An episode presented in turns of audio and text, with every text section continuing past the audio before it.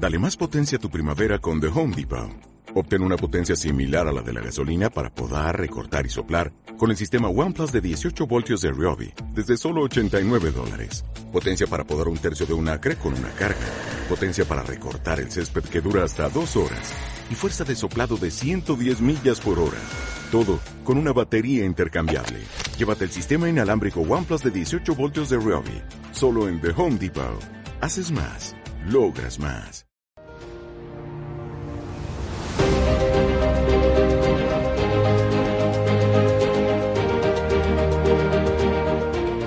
Radio Claret América presenta Conociendo nuestras raíces con el obispo misionero claretiano Plácido Rodríguez. Un interesante programa sobre la historia de la comunidad hispana dentro de la Iglesia Católica. Conociendo nuestras raíces. Aquí iniciamos.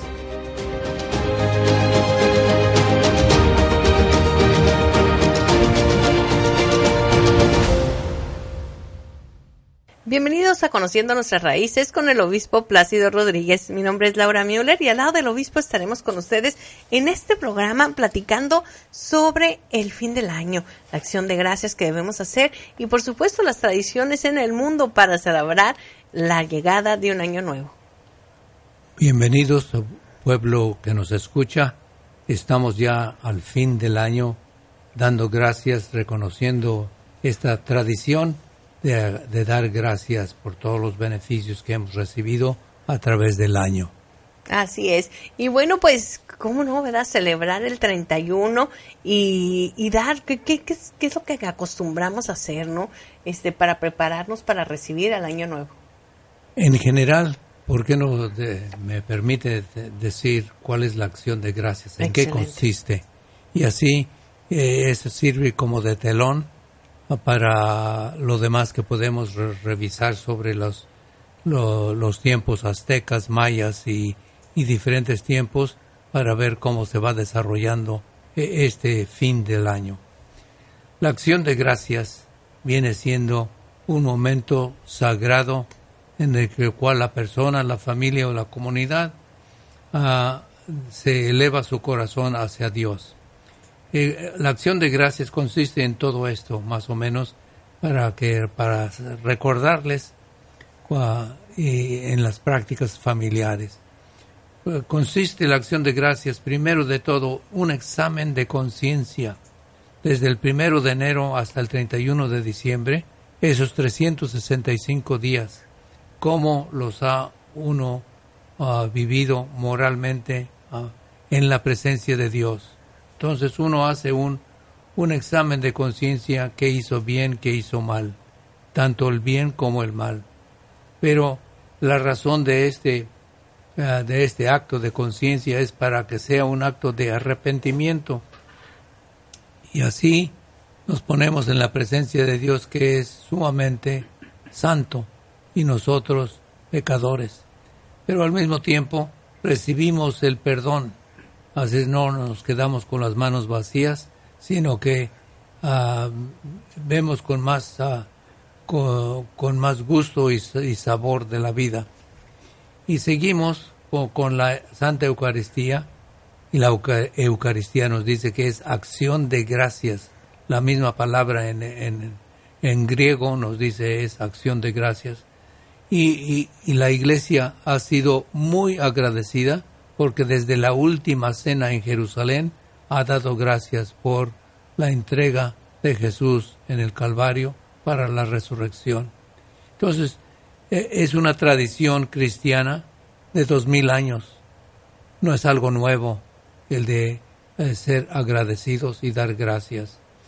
También tenemos una tradición de que no solamente de tener la Santa Eucaristía, ir a misa, dar gracias, sino también visitar iglesias. Me acuerdo de haber visitado alrededor de unos cinco o siete diferentes iglesias con mi familia, en lo que íbamos y también visitábamos el Santísimo Sacramento y ver un poco de la adoración nocturna. Pues bien, vemos que la acción de gracias es, es natural al cristiano, al católico, de dar siempre gracias por el, el hecho de la salvación que nos viene. Y, y entonces, a, a través de los años, de los siglos, tenemos ah, diferentes ah, prácticas culturales y a eso queremos reflexionar para así ah, saborear lo que la historia nos ha dado en nuestros tiempos. Fíjense qué bonito, ¿verdad? El terminar nuestro año ante todo con el agradecimiento a Dios y, y la esperanza, ¿no? De este año nuevo que, que viene lleno de ilusión, llenos de fe, cerrando un ciclo y el y el poder presentarnos en familia ante, ante el Altísimo en oración. Cuando nos acercamos ya al fin del año, este, recuerdo que hay siempre un, eh, un esfuerzo por hacer resoluciones, o quiere decir, quiero mejorar, y quiero que mi comportamiento para el próximo año sea mejor que el del pasado. E, es otra vez viendo de que hemos hecho un examen de conciencia y tenemos el acto de arrepentimiento en el cual queremos enmendarnos. Y por eso ven eh, toda una serie de resoluciones para mejorarnos. Y a veces se, se, descomponen esas resoluciones en cosas como, por ejemplo, voy a perder peso o quiero... Ah, pero se trata más de algo más ah, como, como el comportamiento hacia el prójimo. Así es, así que bueno, pues eh, estas son algunas de las de las cosas, obispo, creo, creo, creo que usted nos pone de ejemplo que podemos te podemos compartir en familia porque desgraciadamente pues muchas veces obispo se nos va de la mano de la mente la, el verdadero significado de estas tradiciones como cristianos. Claro, y es fácil de olvidarlos, pero ah, ah, y no es tan fácil de olvidarlos porque estamos en el mismo ambiente de navideño y estamos comenzando el nuevo año. Entonces, este, es, es fácil recordar todo lo aspecto religioso de, la Navidad, porque todavía viene, uh, viene los Santos Reyes y la Candelaria. Entonces, todavía hay tiempo o sigue uno con el mismo espíritu navideño. por eso las resoluciones que hacemos están relacionadas con el, con el pesebre. Entonces, hay, hay muchas ah, tradiciones que brotan de aquí, en el cual ah, eh, trata uno de, de, rescatar y saber por qué. Y es bonito si podemos pudiéramos revisar algunas de las costumbres. Si, si, nos ponemos a pensar el, el por qué dando las 12 de la noche, toma uno en ciertos, en ciertas, ah, en ciertos países 12 uvas y se las come uno al momento de llegar las 12. Y creo que eso ocurre en México, en Cuba, Puerto Rico, y algunos los explican como buena suerte, como algo bueno. Así es, a cada campanada se come una uva. Así que es, muy emocionante, ¿no? Que llegan las 12, sobre todo cuando está uno niño y ahí viendo a los adultos y, y comenzar a comer las uvas y, y, una y una y una uva por por campanada. Y hay muchísimas muchísimas tradiciones, pues que básicamente son que obispo, pues tradiciones, mitos para la temporada, ¿no? Y hay países que que realizan diferentes, tienen diferentes costumbres con respecto a esto. Este, aquí en Estados Unidos también se utiliza mucho, eh, fíjense, una de las tradiciones más conocidas aquí, aunque no se conoce con precisión de dónde viene esta, eh, es que eh, con, con eh, perdón, hay que los gustos con una curiosa situación, la fecha de la época romana, es lo que dicen, durante el festival de Saturnalia, con la fecha del próximo, próxima al año nuevo, y en donde todos los asistentes se besan. La superstición dice que no dar un beso justo después de las 12 asegura 365 días de soledad. Entonces aquí ah. también darse un beso después de las campanadas es una tradición para no estar solo, ¿no? Y es una tradición el quedarse, ver en televisión a qué horas llega ese, eh, esa campanada de medianoche a las 12. Ah, lo vemos en televisión por el Times Square en Nueva York. Miles y miles y miles de personas ah, esperando ese momento. Y, y cuántos no en todo el país están enfocando en ese momento. Así es, y por ejemplo en Japón tienen algo que le llaman joya no kane, que empiezan en los templos budistas a tocar las campanas. Ah, ¿Y mira. saben cuántas campanadas son? No son 12 No. como acá, son 108. Y Ah. bueno, pues esto lo hacen, pretenden acabar con esto, con los pecados que pueblan la mente humana, como la ira, la envidia. Así que bueno, pues ellos cuentan Ya. 108 pecados, 108 campanadas, y bueno, pues nos salen mejor las 12 uvas, ¿verdad? Que las 108 campanadas que tocan en Japón. Y qué bonito, pero- porque es lo que estábamos diciendo que es acción de gracias, es el examen de conciencia y el acto de arrepentimiento, y ahí vienen las campanadas que nos vienen desde el Japón.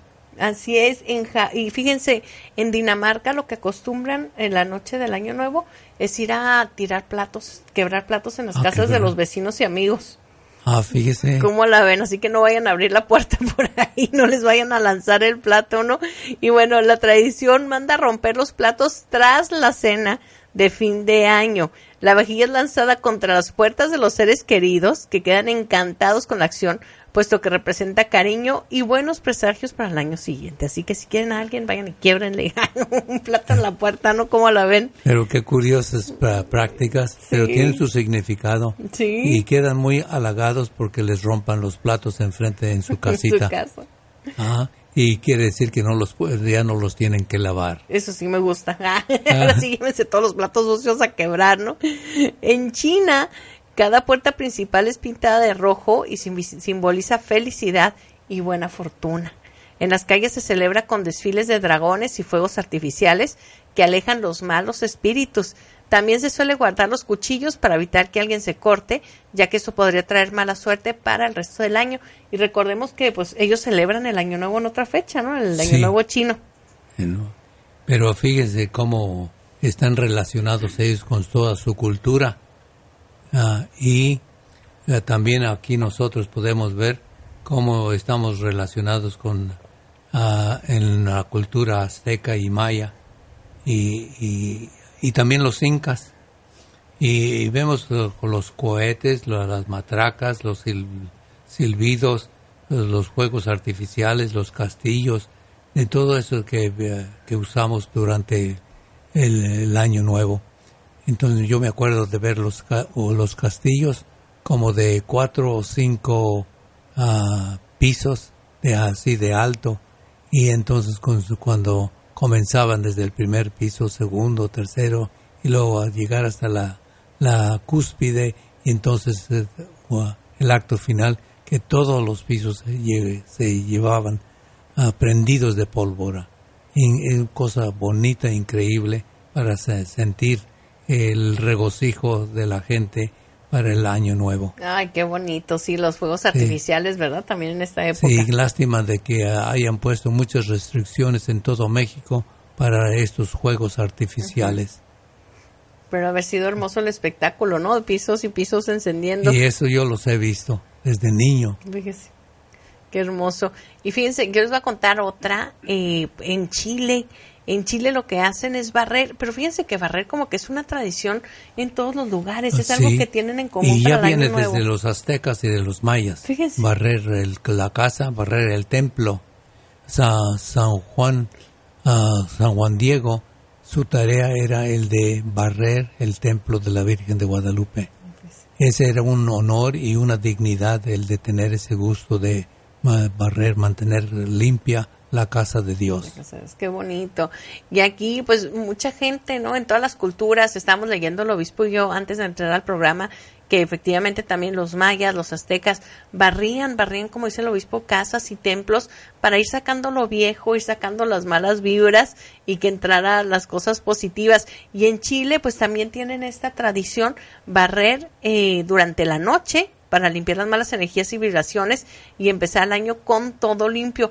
Otra de las tradiciones que tienen para los que quieren viajar y que en México yo hasta la hice varias veces, es coger una maleta y correr con ella. Nosotros, mis hermanas y yo, agarramos una maleta vacía y le dábamos la vuelta a la cuadra con la maleta, que decían que si hacías eso ibas a viajar todo el año.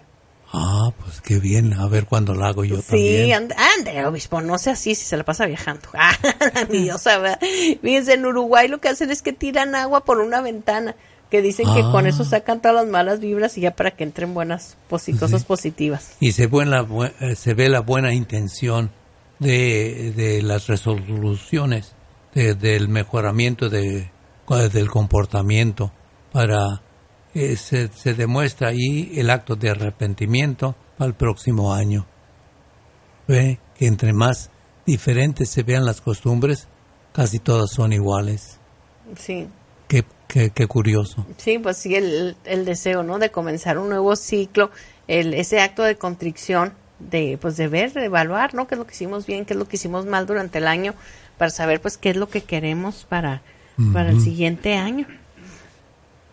Quisiera recordar de o ver la relación que hay entre el año nuevo y también eh, este el nacimiento del sol en, en, el calendario azteca porque al momento cuando la Virgen se aparece en 1531 en el Tepeyac sí.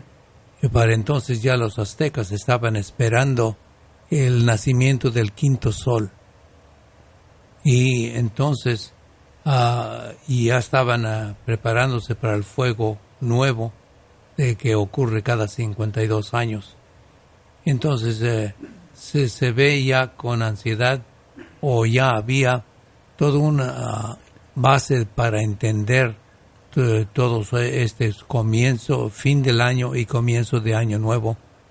Y, y entonces, por eso es, es, es fácil para cuando llega la nueva evangelización a, toda, todo el continente, que entonces se encuentre raíces y buenas raíces para seguir con las costumbres aztecas y mayas y también ah, de, de, de Chile, del Perú. Ay, qué bonito. Fíjense, una de las tradiciones más bonitas es la de Brasil. Este, antiguamente celebraban a la diosa del mar Lemanja, ahora pues ya no más una costumbre, y lo que hacían ellos es que visten todos de blanco y como ya es, es, es verano, hace calorcito, van a la playa vestidos de blanco y llevan, llevan velas, llevan velas y llevan collares de flores y tienen que brincar, la tradición dice que tienen que brincar siete bolas en el mar y lanzar los collares y lanzar las, las velas al mar, entonces queda el mar iluminado y toda la gente de blanco es una tradición muy bonita para, para, para recibir el año nuevo. Qué hermosas tradiciones y ojalá hubiéramos de conocerlas más para que entonces a través de todas esas tradiciones podemos ver que estamos haciendo algo muy importante. Estamos en el proyecto de entregar la vida y sus valores a la próxima generación. Y no solamente lo hacemos por nosotros mismos, sino que también lo hacemos para engendrar a la próxima generación esos valores trascendentales. Entonces depende de lo serio que hemos contemplado los valores de la vida y así entonces ya se, los hijos y los ah, nietos van, van, reconociendo esos valores. Y, y, y entonces en este fin del año o acción de gracias, es una invitación para ver algo más allá, eh, a lo que decimos los valores trascendentales. Y esos valores trascendentales son los que nos, que nos desata de lo visible, de lo de hoy, de lo transitorio, de lo superficial, a lo algo más profundo. Y los valores trascendentales vienen siendo uno, bondad y verdad. One, good and true y se refiere más bien a, esos valores en el cual uno ve que cada cosa o cada persona es única, que llena de ser agradable y nos llena de belleza y que constituye una verdad, es la, eh, es la verdad porque está adecuadamente a la realidad. Entonces, Ojalá que a través de todas estas prácticas ah, culturales podemos ver que hay unos valores más profundos y que la sociedad no esperemos que no nos robe de esos valores. Así es, así es la profundidad, que no nos dejemos llevar una vez más por, por esta globalización, por esta comercialización de las tradiciones, de las fiestas, sobre todo como cristianos. Y, basta entender las, las razones y los principios de, de, todo. No siempre fue el primero de enero que se celebró el Año Nuevo, o sea, inclusive fue el Papa Gregorio XIII quien cambió el calendario en 1582 para que todos los países católicos lo, adoptaran. Y ahora somos es el pues es el calendario que básicamente rige al mundo este calendario. Fíjense desde entonces los católicos establecieron en un proceso de varios siglos el calendario gregoriano a nivel global que es el que hoy conocemos. El nuevo sistema de medición fue bautizado así en honor al Papa Gregorio que lo estableció para sustituir al calendario juliano que se utilizaba hasta ese momento en el mundo. Fíjense, el calendario juliano, utilizado desde que Julio César lo instauró, en el año 46 antes de Cristo, se basaba en el egipcio, que fue el primer calendario solar creado por la humanidad, pero este sistema tenía un, un desfasaje importante con el tiempo astronómico, que dificultaba el cálculo de la celebración anual de la Pascua de Resurrección, que depende a su vez del equinoccio de primavera. Entonces todo esto se tuvo que ver para poder hacer el calendario gregoriano. Esa fue una de las razones por las que el Papa Gregorio XIII ordenó su reforma que fue publicada por la bula Inter Gravisum, Gravisumus de 24 de febrero de 1582. El reajuste suprimía 10 días, por lo que al 4 de octubre de ese año le siguió el 15 dando inicio al calendario gregoriano. Así es como lo cortaron, dijeron, ahora en enero, en octubre empezamos con el nuevo, ¿no? Los países protestantes inicialmente rechazaron la reforma, pero la fueron implementando los siglos siguientes. Uno de los últimos países en implementar el calendario gregoriano fue Rusia. Fue hasta 1917, poco después de la revolución, Vladimir Lenin abandonó el calendario juliano que regía hasta entonces en su país para acoplarse con el resto de Europa. Y ahorita pues vemos, ¿no? Alrededor del mundo cómo eh, pues es este este calendario gregoriano el que rige. Vemos, por ejemplo, ahora los chinos, ¿no? Que celebran su año nuevo en otra fecha, pero al final con la comercialización que ha llegado a China, pues se tienen que adecuar al mundo occidental y pues llevan algo similar. Así que esto es, esto es, pues ahí está, desde la iglesia, ¿no? Como en base a la Pascua es que se, se estima este calendario. Y me da gusto de que hayas ah, mencionado aquí el calendario de Gregorio XIII y porque también nos, nos da a entender qué influencia ha tenido el nacimiento del Señor Jesús. Sí, en todo. En todo el mundo. Entonces, ah, gracias y, y, podemos ver con mucha, ah, con mucha admiración también el campo fértil para todas estas tradiciones que nos vienen en acción de gracias. Así es, y fíjense tantas cosas, ¿no? Como antes y después de Cristo. La otra vez estaba platicando un tema bien interesante, obispo, que nunca me había puesto a reflexionar, y es que la música navideña americana es muy alegre. Los villancicos son muy alegres, y platicamos que la música hispana no era tanto. Pero luego nos dimos cuenta que nuestra música hispana, como nuestros países son católicos, están basados en la celebración del cristianismo, en el nacimiento de Jesús, y aquí no, aquí en Estados Unidos están basadas en el mono de nieve, en Rodolfo el Reno, y, más, siempre es holiday, holiday, no es, no es Christmas, no es... No es holiday, es holiday. Holiday, ah, es verdad. Hasta, hasta hacen la distinción entre secular y espiritual. Sí, y por ejemplo hablábamos ya en algunas escuelas en México, están diciendo que no diga uno Navidad, que diga felices fiestas que porque no toda la gente es cristiana. Copiando aquí Estados Unidos en, en, esa manera de eh, hacerlo menos religioso. Comercializarlo y menos religioso. No, bueno, con que sepamos Así es, nomás que se nos quede muy marcado cuál es la verdadera celebración, ¿no? Y ahora en el Año Nuevo, pues me encantó eso que nos dice de, de poder visitar, ¿no? Nuestras iglesias, de hacer un acto de contrición de en que estuvimos bien, en que estuvimos mal y, y ofrecer, ofrecer este nuevo año que va a comenzar. Y a barrer la casa. A barrer la casa, a correr con la maleta, por favor, a echar agua por la ventana, ¿qué más? 12 uvas. Ah, no, a quebrar los platos en la casa de los seres ah, amados, por favor. Estar visitando obispo. Ahí se escucha golpes en la puerta, fui yo. y bueno, obispo, pues con esto nos despedimos. Y damos gracias por ah, su fina atención que han tenido con nosotros y les damos la bendición hasta fin del año para comenzar otro año nuevo que Dios nos dé.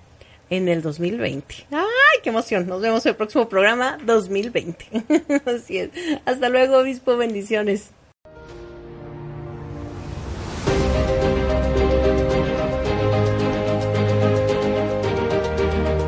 Radio Claret América presentó Conociendo nuestras raíces con el obispo misionero claretiano Plácido Rodríguez.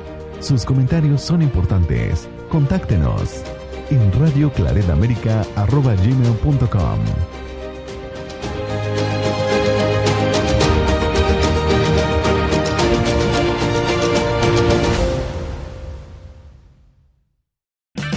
O'Reilly Auto Parts puede ayudarte a encontrar un taller mecánico cerca de ti. Para más información, llama a tu tienda O'Reilly Auto Parts o visita oreillyauto.com.